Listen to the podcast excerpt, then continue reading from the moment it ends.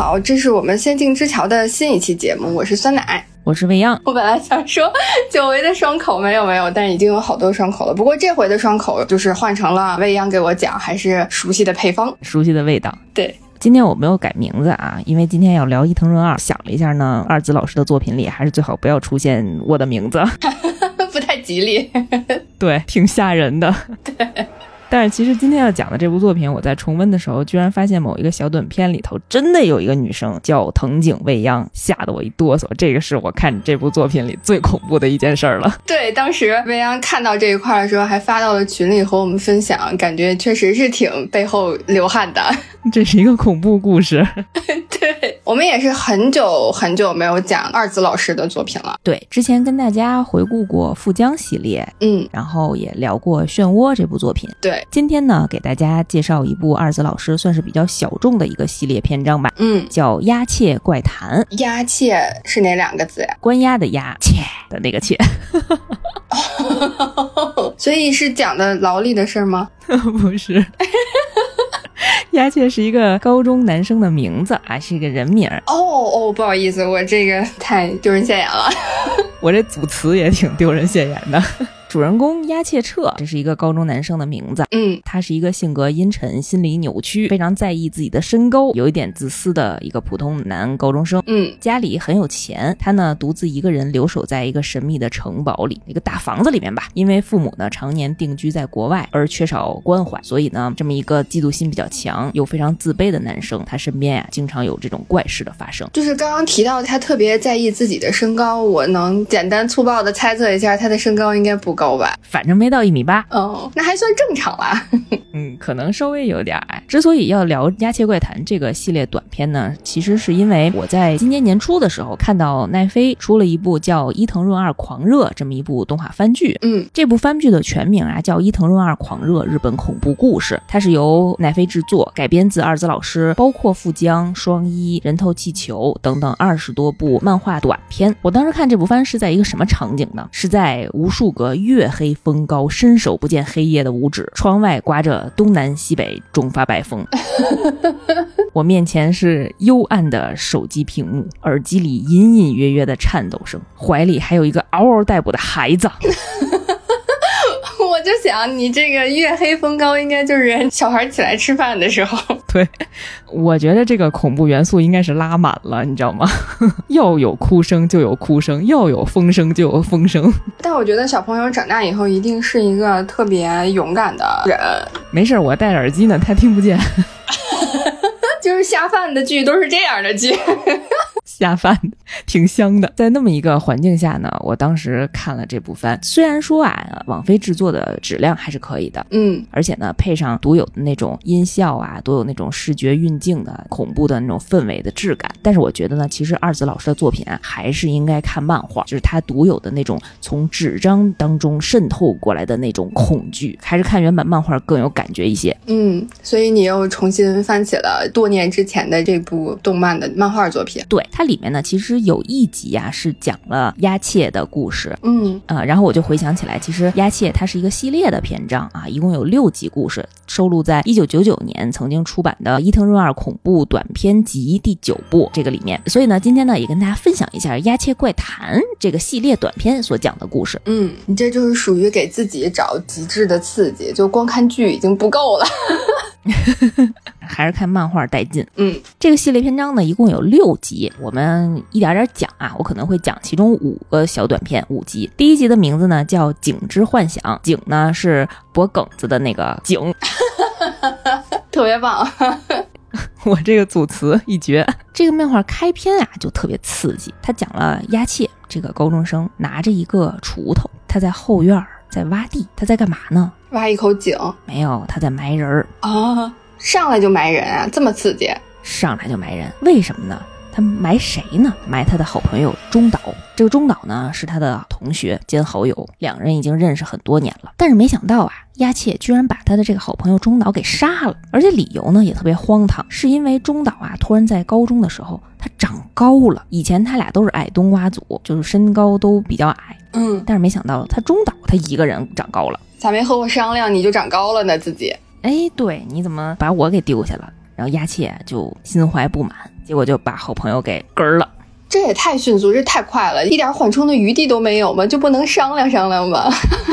嗯，上来就这么刺激。他在埋人的时候呢，他那个铲子还戳到了中岛的尸体。哎，丫切还说：“哎呦，对不起，对不起，哎，给你弄疼了吧？”这会儿倒是关心起来了，哎，戳到他的脖子了。嗯，这个丫切突然就觉着他这个脖子好像有点奇怪，然后就把原先埋好的一半啊又给挖开了。他就发现啊，中岛的脖子变得特别长，很奇怪，长脖鹿啊。就躺在那儿，他就害怕了，赶紧又把它埋起来。他觉得自己一定是出现幻觉了，一定是因为杀人了，所以心理压力特别大，赶紧好好睡一觉。第二天呢，就像没事人一样，就去学校了。在这个学校啊，他就撞见了一个女生，叫小美。哎，这个小美呢，也是中岛和亚切的同学。小美啊，就问亚切说：“哎，你知不知道中岛去哪儿了？昨天他妈妈给我打电话。”说他失踪了，我也联系不上他。你不是他的好朋友吗？你知道不知道他在哪儿？这丫切就说：“我完全不知道，你别问我。”他心里就念叨：小美对中岛应该是很有好感，毕竟一八零以上的男生在学校里都非常受欢迎。嗯，现在也是啊。而且呢，中岛他妈妈居然给小美打电话。哎呀，看来他们的关系不一般呐。嗯，这个亚切就有点心里不是滋味，他可能嫉妒了。亚切也喜欢小美，喜不喜欢不知道，但反正是嫉妒了。对，嫉妒中岛这个好人缘的，嗯，受欢迎程度。当时他就回忆起来啊，就是小美呢下课老去找中岛聊天，亚切特别愤愤，有的时候啊就故意去找中岛说老师叫你，就阻碍他们俩关系发展。嗯，当时呢他还听到中岛跟小美说，亚切是我好朋友，哎，你别看他现在矮。他以后呢也是会长高的，这话听上去就特别讽刺。毕竟你是一个长高的人，是吧？嗯。上课的时候啊，他们班班主任也问丫切说是不是知道中岛的下落。丫切呢特别冷淡的直接回答说不知道。下课以后，小美又来找丫切了，言语当中呢就有些着急。小美就说啊，中岛既然是你好朋友，但是呢，我发现你对他的失踪啊一点都不关心，我觉得你有问题，而且呀。我还知道他周六晚上去过你家，亚切就慌了。他本来以为啊，没有人知道中岛当时去他家的事儿，他赶紧想了一招，就跟小美说：“那是我堂兄，你晚上看见，你肯定是眼神不好，你看错了。你相信我，我根本就不知道中岛去哪儿了，他根本就没来过我家。”丫切说这话的时候啊，她有点紧张，所以她没敢看小美。她说完了以后呢，发现小美没出声，她就往后一瞥，突然发现啊，这个小美的脖子变得特别长，整个人呢就像鸵鸟一样，就是长脖子上头有一个人头。嗯，小美就跟吃了恶魔果实一样，反正脖子变得越来越长。这个脖子上呢还有很多斑点和纹路，给丫切吓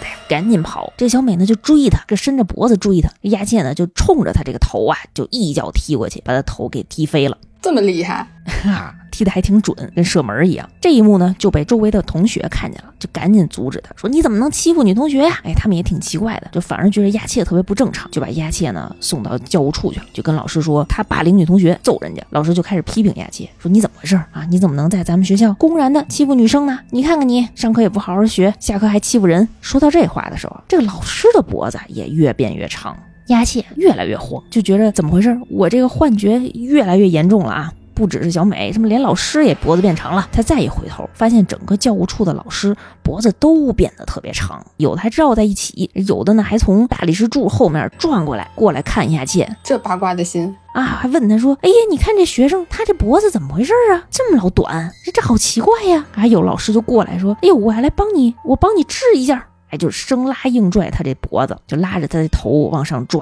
给丫切吓得撒腿就跑啊！他跑出教务处，就看见这个学校里所有人的脖子都变得特别长，而且呢，好多人呢就把头啊，把这个脖子从窗户里头伸出来，就看着丫切，还窃窃私语。有的人还在那咯咯笑，说：“哎呦，快看看那个短脖子的怪物！”丫切吓坏了，他这是第一次杀人吧，所以才会有这么大的压力。那是那是，反正吓得丫切呢，三下五除二，赶紧跑回家了。这一路上呢，也都没往周围看，闭着眼就蒙眼跑啊。晚上呢，他就看到中岛他那个被他杀了的朋友，他的头从地底里伸了出来。哎呦，那个长脖子啊，越来越长，交在他二楼的这个窗户，边敲边说：“丫切，我可以去你屋里吗？”给丫切吓得呀，赶紧把自己屋子所有的窗帘都拉上，裹在小被子里发抖，自己跟自己说：“我一定是压力太大了，我精神失常了。”这一切都不是真的，这一切都是幻觉。第二天呢，他就去自己的堂兄家里找他堂哥去了。他堂哥挺正常的，就跟他分析：“你一定呢是心理压力太大。”当然，他过去找他的时候啊，他没说自己杀人的事儿。他堂兄就说：“你肯定是太孤单了。”你想啊，你父母不在家，你自己呢一个人住在这么一个大房子里，你自己呢又觉得自卑，觉得自己长特矮，所以啊，你就幻想所有人的脖子都特长。但是你这挺奇怪的啊，你就看见别人脖子长这事儿呢，你就很蹊跷。说罢呀。这个堂兄呢，就站起身想去倒杯水，没想到呢，他一抬头，这个头啊就顶到天花板了。嗯，他还一说，哎，怎么回事？丫切，我们家这天花板怎么这么矮呀？突然，丫切一抬头，就看见他这堂兄这腿变得巨长，就跟踩高跷一样，就跟竹竿一样，而且还源源不断的在长个呢。这堂兄这后脑勺啊，然后后背呀，就开始顶着那个天花板了。牙切慌了，说不行不行，我这个幻觉现在已经控制不住了，到你这儿了。啊！我得赶紧跑！我现在在你们家，我也看见幻觉了。边跑啊，这个堂兄还在后面跟他喊呢：“哎，你别着急呀，你怎么跑了？你回来好好说话。”亚茜也没敢听，他就赶紧跑回家。他就心想着，解决我这个问题的方法就是我得看看那尸体，我看看他原封不动的埋在哪儿，我可能就好了。结果还没等他挖开院子里的土，他就又看见中岛的头伸进了他的屋子，当然还是那个长脖子，边在他的屋子里游动，只有那个脖子在游动，边说：“你看我的脖子是不是一直在长长啊？为什么呢？是不是因为你掐住我脖子的缘故呀？”哎呦，我这个鸡皮疙瘩都起来了。亚切就回忆起当时他是怎么杀人的了，就是把他掐死的。他想到这儿呢，自己就晕倒了。再次醒来的时候，就发现自己已经被送到医院了。他赶紧报警自首了。没关系，我就是杀人了。我现在就要一五一十的告诉警察，这就是我犯的罪过。希望你们能够好好的埋葬中岛。只要你们把他的尸体找到，把他尸体处理掉，我就可以停止我的幻觉了。要不然我就要被吓死了。警察说：“好好好，你先安心养病，我们查清楚了再回来抓你 啊！你就你先别跑，你先踏踏实实在这待着。”这警察跟他说完话呀。就把他的病房门关上了。出门以后，这两个警察就开始碎碎念，说虽然他现在认为自己出现的是幻觉，但是从我们的现场挖出来的尸体来看，这是一具非常非常长的尸体，不只是脖子，全身呢都比正常人要长好多倍，连一艘游轮可能都装不下。而且呢，这个脖子还一直延伸到隔壁院子下面，就已经从人家的院子里破土了。哎呀！而且这脖子还在生长，这个故事就截止到这儿结束了啊，就结束了啊，就这么一个小短片，我们也不知道这一切都是鸦切的幻觉呢，还是发生了什么事情？这太让人魂牵梦萦了，有点儿。我这老觉得我现在窗户外头也有脖子。你小心点啊，回头有一头，哎，就在那儿飘。你看那底下脖子特长。我觉着呢，这个小作品啊，是二子老师用来表现中二时期的男生吧，他们可能会对身高啊，会对同学之间的这个人际关系呢，会有一些焦虑，嗯，导致的出现的这些情况。我就想起来之前凯凯给我们讲的段子啊，就说有一个患者去看医生，医生问多高啊，患者说幺八零，那医生说怎么不烧死你呢？嗯。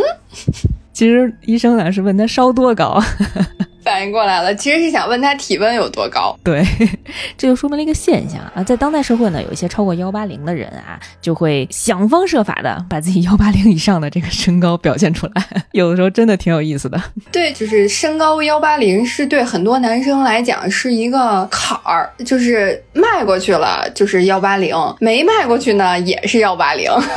四舍五入都是幺八零，对，就是我想起来，咱们高中的时候，有时候不是会在学校体检嘛，然后体完检回来，有时候男生就会互相问说，那个你们都是身高多高？然后有的人可能就会还挺堂堂正正的，就是说我什么幺八二、幺八三什么的，有的就会说幺八零，但是大家都知道你肯定不到幺八零，然后就会翻他那个检查的那个单子嘛，上面就会写着幺七八。通常来讲啊，没有幺七九的男生，也没有幺六四的女生，四舍五入呢都是幺八零和幺六五。我们家呢是幺七九的姐夫和幺六四的我。就刚刚凯讲那个段子，我就想起来，小时候好像男生对幺七八、幺八零这两个数字都比较敏感。反正挺有意思的，我觉得二子老师也通过这种幻想出来的恐怖吧，就他其实这些小短片都是夹杂了一些自己啊，或者是一些青春期的啊少男少女吧，他们对一些事情的这种焦虑、这种恐怖，把他们幻化成了这种幻觉和这种怪物。嗯，这是这个整个短片里面的第一集，对吧？对，第一集就能感觉出来，亚切是一个还挺敏感的一个青少年的。嗯，这几集呢，其实都是独立成片的。啊，就是主人公都是鸦切，但是呢，它的故事不是连续的，哦，就像是平行宇宙一样。嗯嗯就是下一集呢，名字叫《生灵之沼》，沼泽的沼。这里的鸦切呢是没有杀过人的鸦切，但是他也是一个高中男生。他呢在这个学校里担任的是卫生委员。他们学校呢卫生委员会有一个集体的组织，就包括一个委员长、副委员长，还有各个班级里的卫生委员组成的这么一个团队。嗯。有一天呢，这个押切在巡查的时候啊，发现离学校后面不远的地方有一个比较肮脏的沼泽地。据说呢，这片沼泽地里啊有幽灵出没，而且呢是专门以年轻男子为对象的女幽灵出没。嗯他就想啊，这个沼泽地有点太脏了，下回呢开会的时候，我得建议我们活动的时候得过来清扫一下。紧接着，这个卫生委员的大会就召开了，他就跟委员长提议啊，我们下次集体活动的时候，哎，可以去做义工，把咱们这片沼泽地清扫一下。当时那场大会啊，鸦切的那个好朋友小岛没有来参加，这个跟他的那个中岛不是一个人啊。平行宇宙的，嗯嗯当时那个小岛呢，既是卫生委员，又是足球社团的一个成员。嗯当天呢有足球赛，所以他没法请假。然后除了小岛以外，还有另外两个女生，一个叫小美，一个叫小丽，她们也没有来参加。委员长呢就跟鸦切说：“那你负责来通知一下没来参加大会的人，包括小岛和小美、小丽。咱们下次呢确定了一个时间，就一起呢去清理沼泽。”鸦切就去找小岛了。他就在操场上看见小岛。小岛是什么人呀、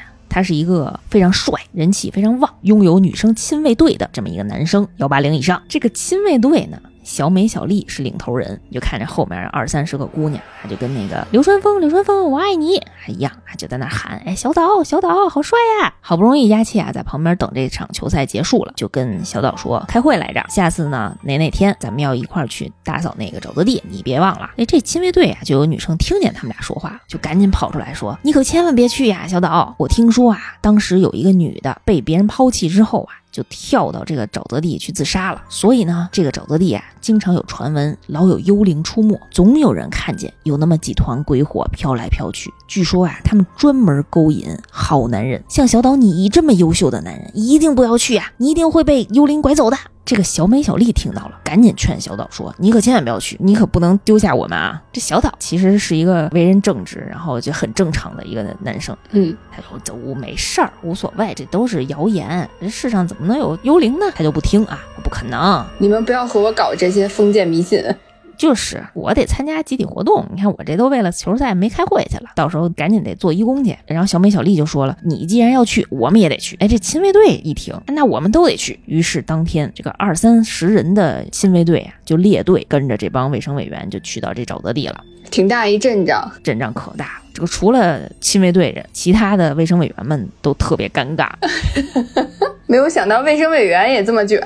就是不是你到那儿你得干活儿，你得捡垃圾，你得除草，你得收拾。但是这亲卫队呢，他去那儿他就观光，而且在那儿叽叽喳喳、叽叽喳喳，一直在说话，挺吵的，也不干活儿，就在旁边看着。啊，啊，不仅不干活，他们呢还围着那个委员长和副委员长说：“你们别给小岛安排那么脏的活儿，你看啊，你看他那手，你别让他摸那垃圾，那么好看的手，给委员长烦透了。”这个委员长和副委员长呢就很气，也嫉妒，也很气。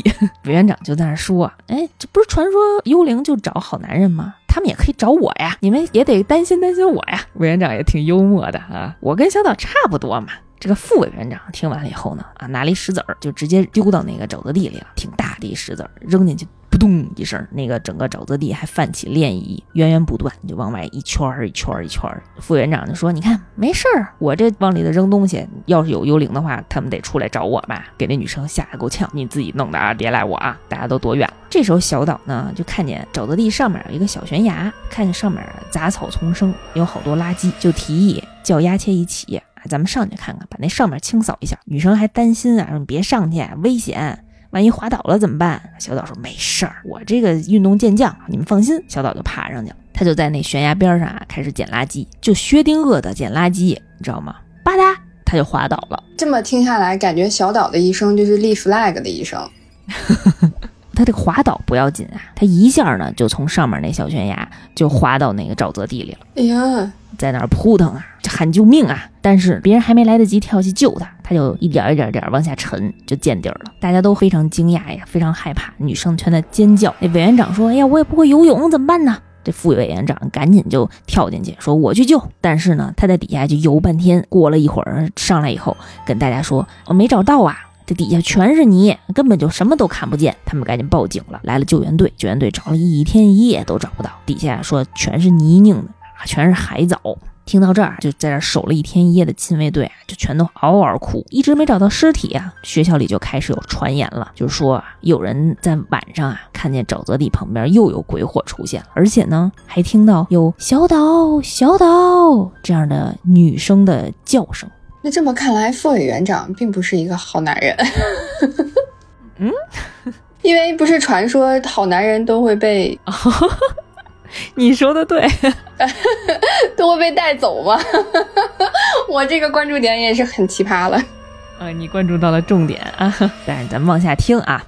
嗯，这个亲卫队全体啊都非常失落，尤其是这个领头人小美和小丽，他们就每天坐在长椅上，就开始想念小岛，以泪洗面。嗯，丫切呢从他们面前走过。不动声色走过去之后呢，哎，心里在念叨：呵呵，你们不知道了吧？其实小岛还活着。哎，这镜头呢就转到他跟小岛啊在去打扫沼泽地之前的一段对话。小岛呢去鸭血他们家找他，跟他说：“你可不知道啊，我那帮亲卫队都是凡人精。”鸭血说：“你别闹啦，谁不知道你特别享受啊？”你还跟我这嘚瑟？小岛说：“我真不是，我跟你说，我可烦他们了，尤其是那两个领头人小美和小丽，跟神经病一样纠缠不休，我甩都甩不掉，我跟那橡皮糖一样。我从好久以前，他们俩就开始围着我，你说我能怎么办？我又不是偶像，跟他们已经说过非常多次了，他们别跟着我，就是不听。而且呢，我还撂过狠话，结果呢，不但不听，他们还变得特别奇怪。”而且他们不知道从哪儿得到的消息，我偷摸去外面旅行，他们都能找到我的痕迹。这不是亲卫队了，这是私生饭呀！啊，这私生饭啊，气得我呀，我都想离家出走。但是呢，我觉得他们还是能找到我，所以这个光离开这件事儿没办法，要不然咱俩做一局。看来呢，只有我假死，我才能摆脱掉他们。这么大的牺牲啊，挺下本的。转个学不行吗？亚切心说，这小岛呢，应该是成功了。嗯，虽然他说这件事儿成功之后呢，他会联系自己，但是呢，这么几天了，他也没联系我，估计呀是在哪儿开始新生活了。嗯，都把我们这事儿给忘了，没关系，我也不惦记了。到时候他安顿好了，还是肯定会给我打电话的。结果没过两天呀，这个沼泽地里呢，警察发现了两具漂浮着的尸体，打捞上来一看，居然是咱们这个卫生委员的委员长和副委员长。嗯，哎，都是好人了吧？都是好男人了，啪啪打脸。对这个学校里啊，就危言耸听，大家都特别害怕，就说啊，这个全是幽灵在作祟。因为呢，委员长啊可能是对这个幽灵大不敬来着，这副委员长呢还冲着他扔石头，估计来报仇了。嗯。嗯，丫切有点害怕，但是也没太当回事儿。那天晚上呢，他在一个人在家的时候，他就接到了一通电话，是他们班上另外一个男同学打来的，非要约他去沼泽地，说有急事儿。丫切抹不过面啊，就一晚上去了，心里还说呢，这什么事儿？你大晚上把我叫到沼泽地，他就去了。他也是胆大啊，到那儿发现。小美和小丽在那等着他呢。小美和小丽呀，就哭着跟雅姐说：“求求你了，能不能帮我们去沼泽地打捞小岛的尸体？我们活要见人，死要见尸。我们之前呀，请求过委员长和副委员长去打捞，这两个废物不但没捞着，把自己还给捞没了。这俩亲卫队的领队也是挺执着啊。丫姐害怕了呀，说原来那两个人是被你们俩逼下去的。”他就想跑，但是没想到呢，这小美小丽步步紧逼。你别看这俩是女生啊，可能因为丫切个子也比较矮，在这两个女生面前呢，还显得还挺柔弱，就被他们俩就是推搡着、逼迫着，马上就要到那个悬崖边上来了。而且呢，这两个人的面色啊就非常狰狞，就恐吓着丫切。丫切有点害怕了，憋不住秘密，就赶紧说出了事实，说小岛没死。他呀，就是因为不喜欢你们俩，所以做了个局。其实他跳下去，然后他毕竟是一个体育健将，自己就游走了。哎，小美小丽啊，问了丫切这么个问题：你怎么证明他没死？有点意思啊。好问题啊！小美小丽还说啊，我们俩能感觉到他就在此地，我们俩感觉到了，所以你现在就给我下去，你把他的尸体捞上来。丫切就急了，丫切就说他就是因为讨厌你们两个才假死的，坏事儿了。这句话说完，他这必须得下去了。说完这句话呢，他就看见小美和小丽呀两个人头顶就开始冒光，就开始冒气，就从他们的头上就天灵盖啊，呜，就出来一团火气一样的东西。他就回忆起小岛当时跟他说：“我曾经严厉制止过他们俩，但是没想到呢，从他俩的头顶啊冒出愤怒的火球，一直在追着我。我估计那就是他们俩的生灵，我就被他们的生灵困住了。”丫切吓得呀，赶紧就跳到了沼泽地里。但是呢，他从对面的那个岸上就爬出来，他逃走了。再之后啊，小美和小丽呢，其实也多次叫丫切晚上出去，他哪敢呀？他就也没出去。但是这俩人呢，这俩女生呢，也没对丫切做什么别的事儿。但是丫切呀，一直也没有收到小岛的来信。究竟小岛去哪儿了呢？他究竟是逃走了吗？还是他真的被困在了这个沼泽地里呢？再之后啊，就经常有人在沼泽地周围看到两团鬼火在飘动，这个故事就结束了。哦，那两团鬼火是委员长和副委员长吗？那两团鬼火应该是小美和小丽的生灵，他们就在周围一直叫小岛，小岛。他这个《鸦切怪谈》这几个小短片啊，都是一个开放性的结局，嗯，还挺有意思的。我觉得这个片呢，可能还是二子老师啊，就去描述青春期的男生对于女同学有一些奇怪的感情，但是呢，有的人又自卑，又会想象出女生的一些变成怪兽、怪物的这样的一个形象。其实有点像他描述的富江，他经常在作品里呢去透露出啊，就是对女性的一些恐惧。哦，原来是这样。嗯啊，我觉得他的那个二子老师的，就是他讲表达的时候，他切入的那个视角都还挺独特的，就挺奇特的。当然了，在二子老师的作品里呢，不光是女生会变成怪物啊，就是所有人都可以变成怪物。嗯嗯。第三个故事啊，跟我们上一次玛丽与马克思的故事还有点相像哦。哎，你肯定想不到哪儿相像，也是写信的故事吗？哎，没错，我刚说完 你就想到了。啊，这是一个关于笔友的故事哦。这个故事呢，一开始的时候，鸦切啊，他老做噩梦，他晚上呢老觉着这屋子里啊老有动静，嗯，而且啊，他晚上照镜子的时候，也觉着自己变得特别恐怖，具体哪儿恐怖说不上来。他就是照镜的时候，老看见自己眼睛底下全都是那种黑道道，可能也是睡得不好的原因，自己吓唬自己，嗯。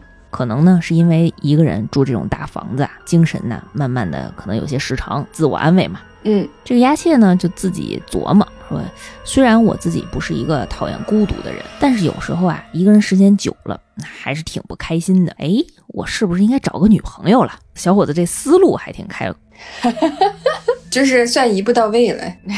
不知道因为什么，可能镇宅吧。有一天啊，放学的时候，鸦切呢把自己的围巾落在教室里了。他就觉着脖子挺冷的，他赶紧回去找。这个回去路上啊，他路过了学校的美术教室，他看见呢里面有一个女同学在画画，看见这个女生的侧影特别美，嗯，这是一个孤独的美女呀，自己一个人。他就想起来，这个女生她好像经常看见她一个人在这儿画画。哎，她孤孤单单的这么一个人，是不是也能跟孤单的我做朋友呢？找到了共同点，我这怎么又想起龙虾了呢？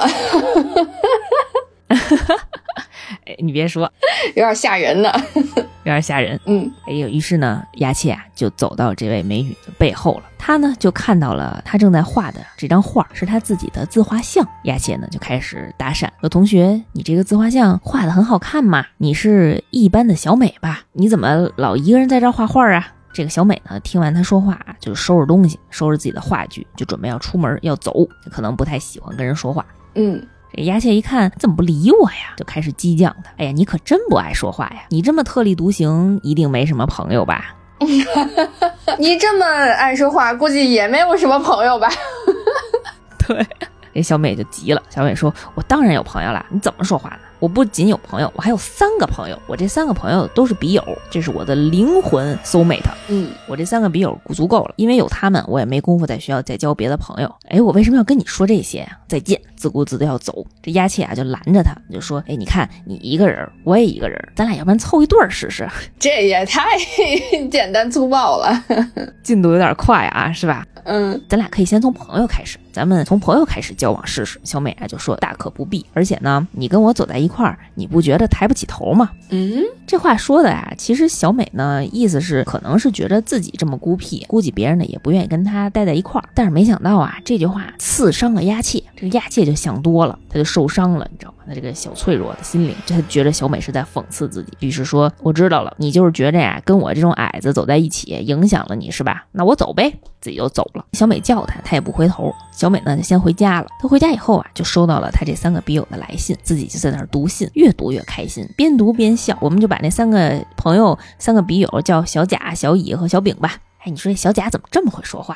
哎，这个小乙今天讲的这故事也真有意思。哎，小丙他们学校里今天组织了一什么活动，就开始聊。说着说着呢，他也觉着该给这三个人回信了，就开始动笔写信。过了几天呢，这个小美呢在课间看见丫切，主动过去跟他搭讪，跟丫切道歉来着。说之前呢，我那句话你可能误会了，我并没有嫌弃你的意思。哎，丫切听完以后呢，也赶紧跟小美道歉，说当时啊，我觉得你是在指桑骂槐，但其实呢，听你解释完了之后啊，我发现你没有，是我敏感了。毕竟知道我这个子吧，可能在学校也算是很矮的，我也是怕你嫌弃我。小美说没有没有，上次跟你说过我这笔友的事儿，没想到我这几天呢跟朋友们吵架了。跟我这三个笔友，为什么呢？是因为啊，我告诉了他们关于你的事儿，就关于丫切的事儿，我就被他们其中两个给骂了。为什么呀？他们就觉着我不应该在学校交别的朋友，我已经有他们就够了，而且说话说的特别难听，带脏字儿的骂的。小美就特别生气，丫切就劝他说：“他们怎么能这样呢？谁都有交朋友的权利啊！谁说交了笔友就不能在学校里交朋友了？我看啊，你就不应该跟他们来往，他们肯定道德绑架你。”这个小美听完丫切这么说，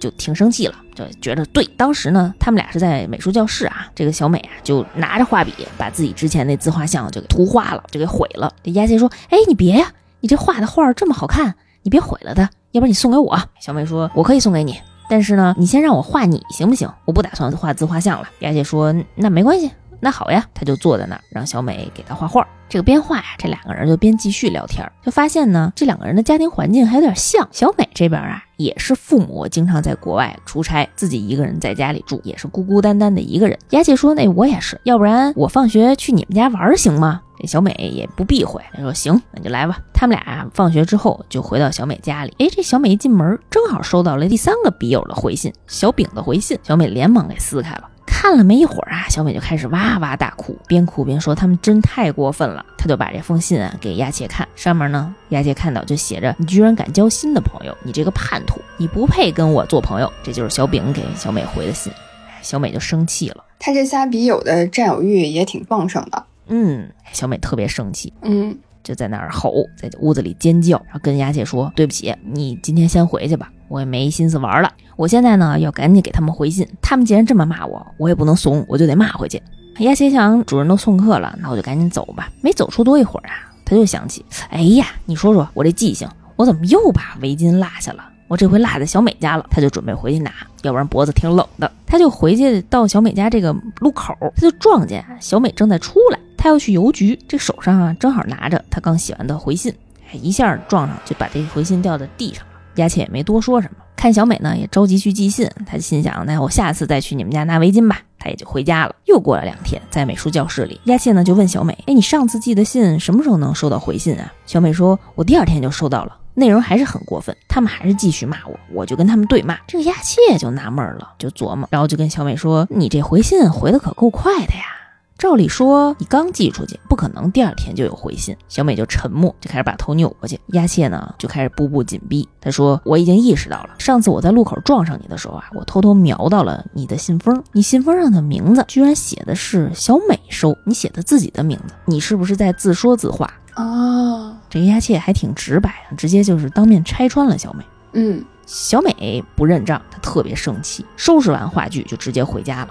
而且啊，他这一回家，好几天都没来上学，亚切有点着急了。他心想，我确实有点不应该，我有点太直白了，也没想到人家可能有什么苦衷嘛。他就想，我得去当面跟人道个歉。他放学之后呢，就去找小美了，去他们家找她去了。他就敲了敲小美家的门，小美一开门，哎呦，亚切看见小美这面色枯槁，整个人特别的颓废，而且呢，看上去非常焦虑，也特别恐慌，不知道在害怕什么。小美就赶紧把亚切拉到屋子里。就说我还一直收到他们的回信，而且啊，他们扬言要过来杀了我。这个小丙要从东京过来，小乙呢要从大阪过来，这个小丙啊要从北海道过来。我害怕，我现在只能把我自己锁在家里。小美是不是有人格分裂呀？有点儿。这丫切就赶紧劝他，你别着急呀，肯定是你自己的幻想，你别激动。这个小美啊就不听他的，开始在房子里来回来去抱着头啊大叫乱跑。突然呢，他冲进了厨房，拿出来了一把刀，嗯，对着门口大声喊道：“你别过来！”你别过来呀！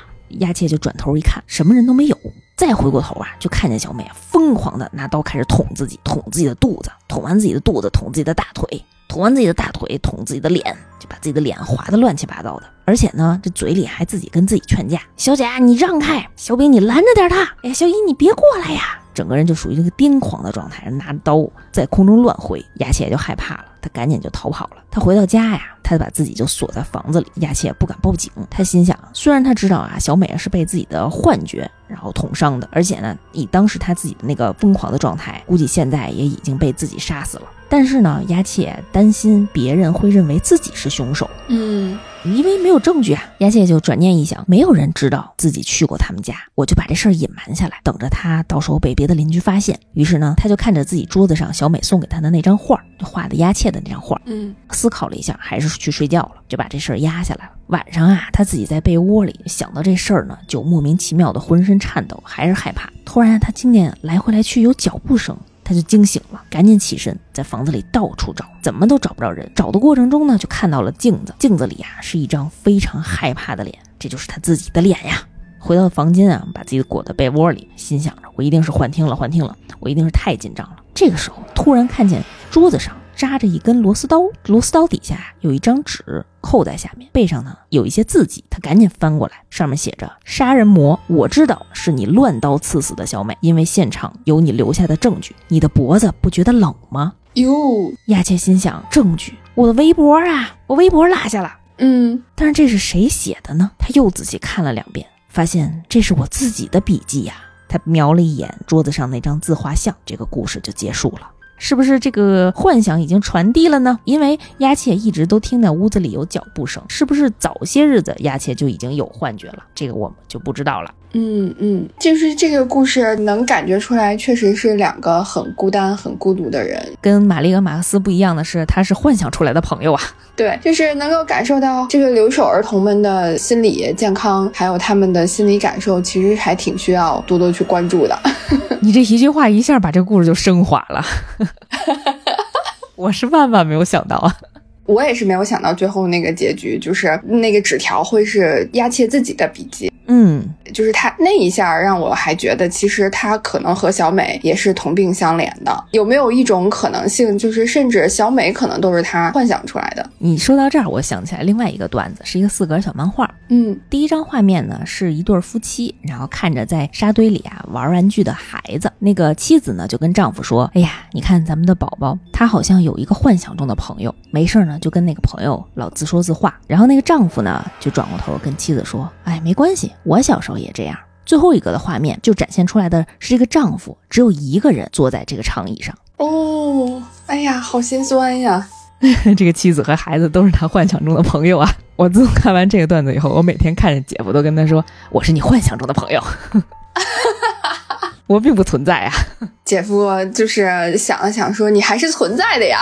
”哎，这个故事就结束了。咱们接下来进入到第四集。第四集有点意思啊，这一集呢是在伊藤润二《狂热》这部动画番剧里面进行过改编的这么一个故事，就是这集被收录在里面了。嗯，这集的名字叫《侵入者》，侵犯的侵。嗯，一开始的时候啊，鸭切呢跟自己的堂兄聊天儿，哎，这堂兄是正常的啊，不是那个腿已经变得特别长的堂兄了。他跟堂兄聊天，说自己呢每天晚上啊。都听见脚步声，但是在家里都找不着人，精神都快重度衰弱了。别看这平行世界里人都不一样，但是鸦切这个幻听都是存在的。鸦切幻听的一生。呃，流水的好朋友，然后铁打的牙切，嗯，然后堂兄就建议他说，要不然你搬过来跟我住吧。牙切说没事儿，算了，太打扰你了，他还是回家了。这天呢，他在图书馆里在自己看书，他就听见他背后有同学在盯着他窃窃私语，就说牙切是一个特别不合群的同学。虽然他之前呢还是挺乐观开朗，但不知道从什么时候开始啊，就老喜欢自己一个人待着，也不跟别人交流。我估计呢，就是从牙切有幻听这件事儿开始的。他就拿了一本书啊，坐下来自己看。突然啊，他身边呢就坐下来另外三个陌生的同学。两男一女，神神秘秘的。其中一个男生呢，就悄悄的跟另外两个人说：“我最近呐，经常能感到怪气，怪异的怪，不是什么妖魔鬼怪，我感觉呢是异次元的人气儿。”这女生就说了：“异次元什么意思？有点像百慕大三角洲那个故事。”第一个说话的男生说：“没错，就跟百慕大那事儿似的。我记得有一本书叫《世界七大怪事儿》，好像在咱们图书馆能借到啊。这书写的挺好的，我给拿出来你看看。”他一瞥就看见旁边这个丫切正在读这本书，于是他就凑过去啊说：“同学能不能一块看啊？”这么一搭讪，哎，这三个人呢就跟丫切成了好朋友。这个第一个说话的男生呢叫神山，还有一个男生叫小泉，女生呢是叫渡边。这三个人啊说他们其实呢是都对灵异事件感兴趣的同学，因为这件事儿，这三个人成为了死党。他们发现丫切啊也看这种书，对这种事情呢也挺感兴趣的，于是呢他们就经常一起聊天，放学呢也经常讨论这种灵异事件，慢慢呢就变得非常熟悉了。这某一天呀。亚切就跟他们说自己每天晚上都听见屋子里有脚步声，但是没有人影啊。说到这个自己的境遇，没想到啊，另外那三个同学非常激动，尤其是那个神山，他就建议咱们呢改天一块儿去亚切他们家探险啊。我真是想看看，我想自己亲自体验一下。我之前呢都是口说无凭啊，我就想看看自己是不是也能听到这个幻听。于是某一天放学的时候啊，他们就一起来到亚切的这个大房子里了。还没进屋，这神山啊就神神秘秘的跟另外三个人说：“我现在就能。”能感觉到这个屋子啊有异次元的存在，这个异次元呢就类似于平行宇宙，跟我们的世界是一样的，但是呢在另外的宇宙存在另外的我们。这次呢他们人可能比较多啊，闹的动静有点大，所以啊他们在压切的房子里待了好长时间都没有听到脚步声，于是决定下次再来。神山呢还跟压切说他自己非常感兴趣，虽然能感知到，但是自己从来没见过。呃也非常感谢压切给他们这种体验的机会，哈哈。这个好奇心有点太重了，嗯，好奇心害死猫呢。哎，送给他，送给他。没过几天啊，他们就又来亚切家里了。而且都带着行李来的，决定啊，既然白天可能听不见这个脚步声，我们晚上就全都住在这儿，总能听到吧？这个到了晚上啊，他们果然听到了脚步声，因为人多，所以呢，他们能判断出来，哎，这脚步声好像是从二楼跑下去了，他们就赶紧从二楼跑到一楼，哎，这个脚步声好像跑出屋子了，他们就赶紧的准备追出屋子。大家在出屋子之前，突然从窗户看到院子里有人，他们看到这个人的背影正在挖土。从这个背影上来看，这个人呢特别眼熟。突然他转过身，他们居然发现这个人是亚切，但是这个表情啊非常狰狞，他好像在埋什么东西。他不会是埋中岛的那个亚切吧？哎，虽然不是中岛，但是他真的在埋一具尸体。哦，嗯，他们看到呢有一具尸体啊，背后朝上，这个手呢是从后面系在一起的，没有看见脸。神山啊就赶紧说：“我知道了，他肯定是来自异次元的亚切。”而且呢，他在异次元可能杀人了。他估计啊是在这个房间里找到了连接异次元的出入口，所以带着尸体过来，把尸体啊埋到这个次元里。这样呢，他原来世界的人就找不到了，找不到证据，找不到尸体，他就能逃过制裁了。在咱们这个世界的亚切听完这话就怒了，打开窗户对着那个异次元的亚切大骂，说：“这是我家，你给我滚开呀！”院子里的鸭妾吓了一跳啊，一开始转过头定睛一看。这个本次元的鸭妾哈哈哈开始大笑，而且这时候我们看见埋土的这个鸭妾眼睛啊只有眼白，没有瞳孔，没有黑眼球，可吓人了。边笑呢，他就边消失了，直接就消失在了另外四个人面前。嗯，那那具尸体呢？还在？尸体还在。四个人就赶紧跑到院子里。这个神山呢就安慰鸦切说：“你别紧张，他肯定是找到了异世界的出入口，咱们也找一找。”没事儿，而且呢，这个人是来自异次元的，跟你不一样，他不是你，你不是杀人魔，他杀了人呢，不代表你也会杀人，所以你别紧张。神山还挺会安慰人的，因为他看见鸦切呢，也有点慌，嗯，发现自己是一杀人犯，怎么办？他就在安慰他的过程中啊，叫小泉的那个男生就突然叫神山说：“神山，你快来看看，出事儿了！”他们就赶紧过去，翻开这个尸体，发现是谁呢？这个尸体呀，居然是神山。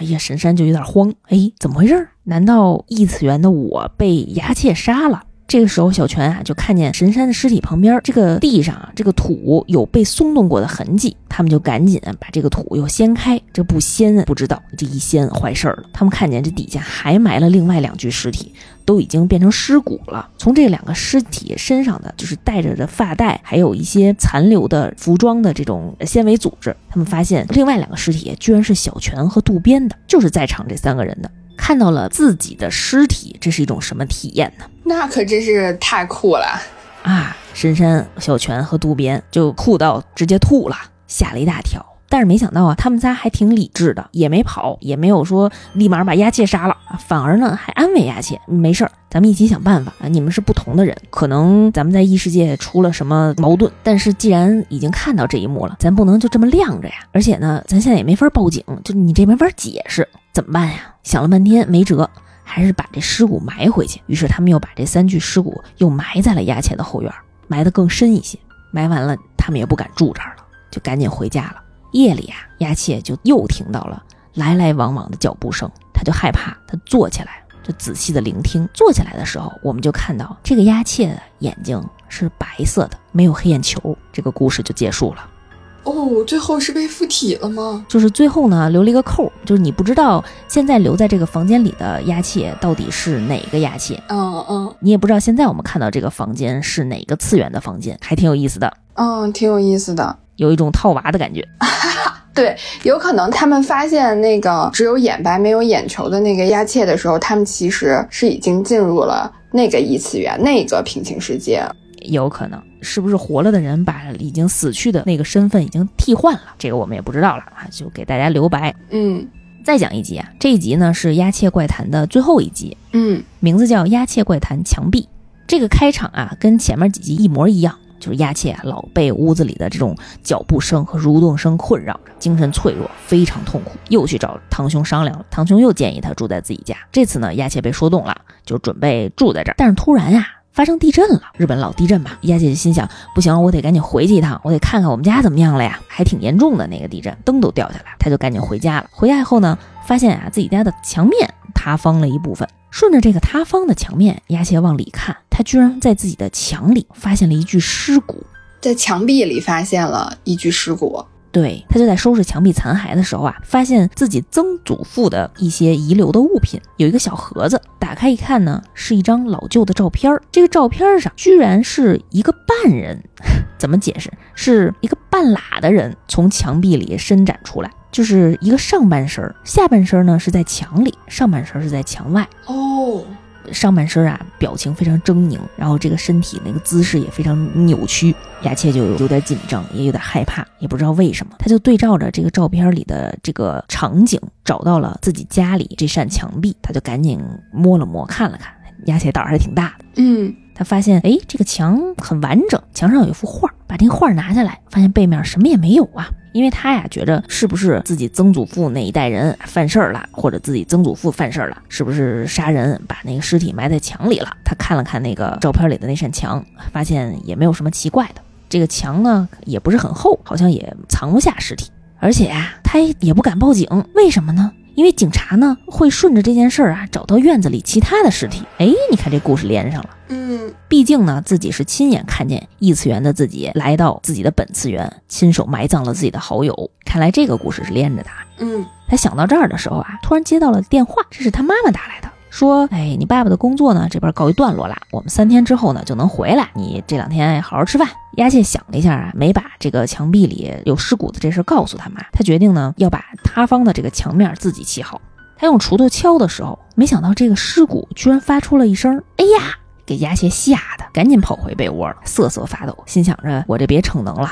我还是去我堂哥家住吧，我只要一口气儿跑到门口就行，不在这个屋子里过多逗留了。我感觉丫切他们家就像是一个密室逃脱的那个密室。真是多吓人！你想一个人住了好几层楼的那么一个大房子，嗯他就一口气儿拎着行李跑到了门口，咵嚓把这门打开了。没想到啊，一开门居然看见自己爸妈在门口站着，嗯，他就非常惊讶这么快就回来了。啊，就问他：“哎，你不是说下周回吗？怎么刚接到电话？”哎，妈妈赶紧说：“哎呀，因为你爸想你了，想给你一个惊喜。因为丫切还没来得及把这塌方的墙面砌好呢，他爸就进来了，说：‘咱家这墙怎么塌了？’丫切就说：‘哎呀，不瞒您说，咱地震了，而且呢，还有一个重要的事情，我想要跟二老说，就是咱们墙里居然有一具尸骨。’他就拉着他爸爸去看了，没想到走到那扇墙，这个尸骨不见了，很奇怪。”爸妈就说：“你是不是一个人住时间长了，精神不正常了？爸妈回来了，回来陪你，不走了，你好好的，妈妈现在就给你做好吃的去。”亚谢不甘心啊，自己明明看见的尸骨，肯定不是幻觉。他就想到，哎，我不是有照片吗？他就把那半拉人的那个镶嵌在墙里的照片给他爸妈看。他爸爸接过去看了半天，左看看右看看，说这个照片是曾祖父时代留下来的，我猜这一定是合成的，假的，不可能是真的。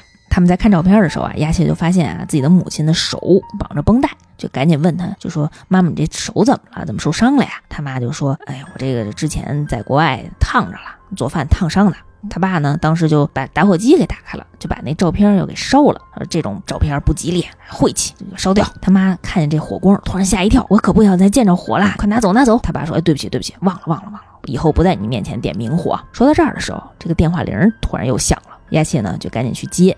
一接上这电话，丫切吓得这冷汗都下来了，是他妈妈打来的。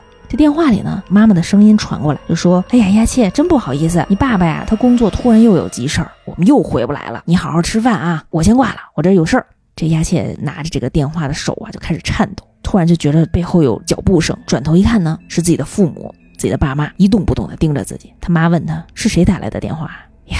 丫切想了一下，是我朋友。突然他爸爸呢，就拿出了一把刀，咔嚓就把电话线给切断了。说这个咱以后也不用电话了啊，不需要，有了爸爸妈妈就不需要朋友了，也不需要笔友了。他拿着刀啊，就在这儿擦这个刀，边擦呢边瞥了一眼雅琴，跟雅琴说：“估计你已经察觉了吧？我们呢其实是从异次元来的，我们的世界呢经历了一场大地震，我们的家呀也被这场地震给毁了，我们现在无家可归了。但是突然发现，哎，你的世界这个屋子完好无损，我们就先过来了。”过不了多久啊，我们可爱的儿子也会回来跟我们团聚。但是啊，你现在还在这屋子里，这可就不好了，不合适了。一山容不下二虎嘛，一屋子里容不下两个亚切。于是爸爸拿着刀就冲亚切回来，亚切就赶紧躲啊。千钧一发的时候，突然隔壁呢传来了几声救命的声音。他这个异次元的父母啊，听到这个声音，赶紧大呼不好。这不是我们儿子的声音吗？赶紧跑过去，鸦切呢也跟着他们跑过去了。就看到啊，墙壁上出现了一半身子的鸦切，他这个父母呢就往外拉，就心说：哎呀，怎么回事？怎么在穿越的过程当中只过来了一半啊？快把他拉出来！但是没想到呢，这个异次元的鸦切的身体慢慢的跟这个墙壁就融合在一起了，而且呢，拉着他的这个父母啊，也被这个墙壁好像拽过去一样。被这个墙吸收了，没过几秒钟啊，这三个人啊就跟这个墙壁融为一体了。只有在他们家换的这个拖鞋，吧嗒掉了下来。看到这儿，丫切才明白啊，原来之前所有的那些听到的声音都是从墙壁里传来的。丫切就越想越害怕，越想越害怕，赶紧跑出了这个屋子。跑出来，他抬头一看，整座屋子的墙面上全都是溶解的人脸，密密麻麻的。全是他和他爸爸妈妈的脸，看不清的人脸哦，就是那种狰狞着、挣扎着，想要出来，但是被这个墙壁吸进去的那种溶液一样的人脸。究竟有多少个异次元？有多少人是在这个墙壁里穿来穿去呢？嗯，哎，这个亚切怪谈的故事就到此全都结束了。这个鸦切好累呀，就是不管他活在哪个平行世界里都好累呀，每天都是被自己的幻听所折磨，然后睡不了觉，然后再跟自己的幻觉 共生。哎，我也是建议他呢，尽早跟他的堂哥去住在一起，哈，而且要挑一个呃正常点的堂哥，不要挑那个腿是竹竿的那个堂哥啊，特别长。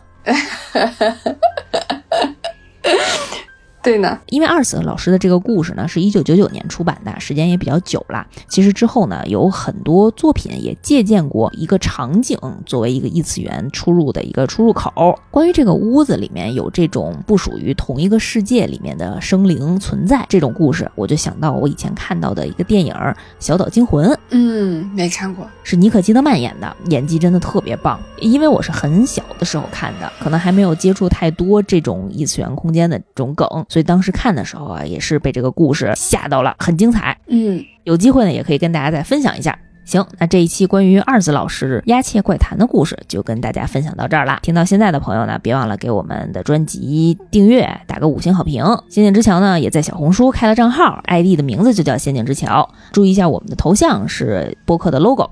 欢迎大家关注，我们经常会有一些福利的活动发在上面。欢迎大家到小红书也去找我们玩吧。好，那今天的节目就到此结束。希望听完整期节目的朋友们都能有一个甜美的梦境，对，有一个甜美的梦境。嗯，睡觉之前记得摸一下自己的脖子，别冻着。拜拜啦，拜拜。嗯，下期再见。下期再见。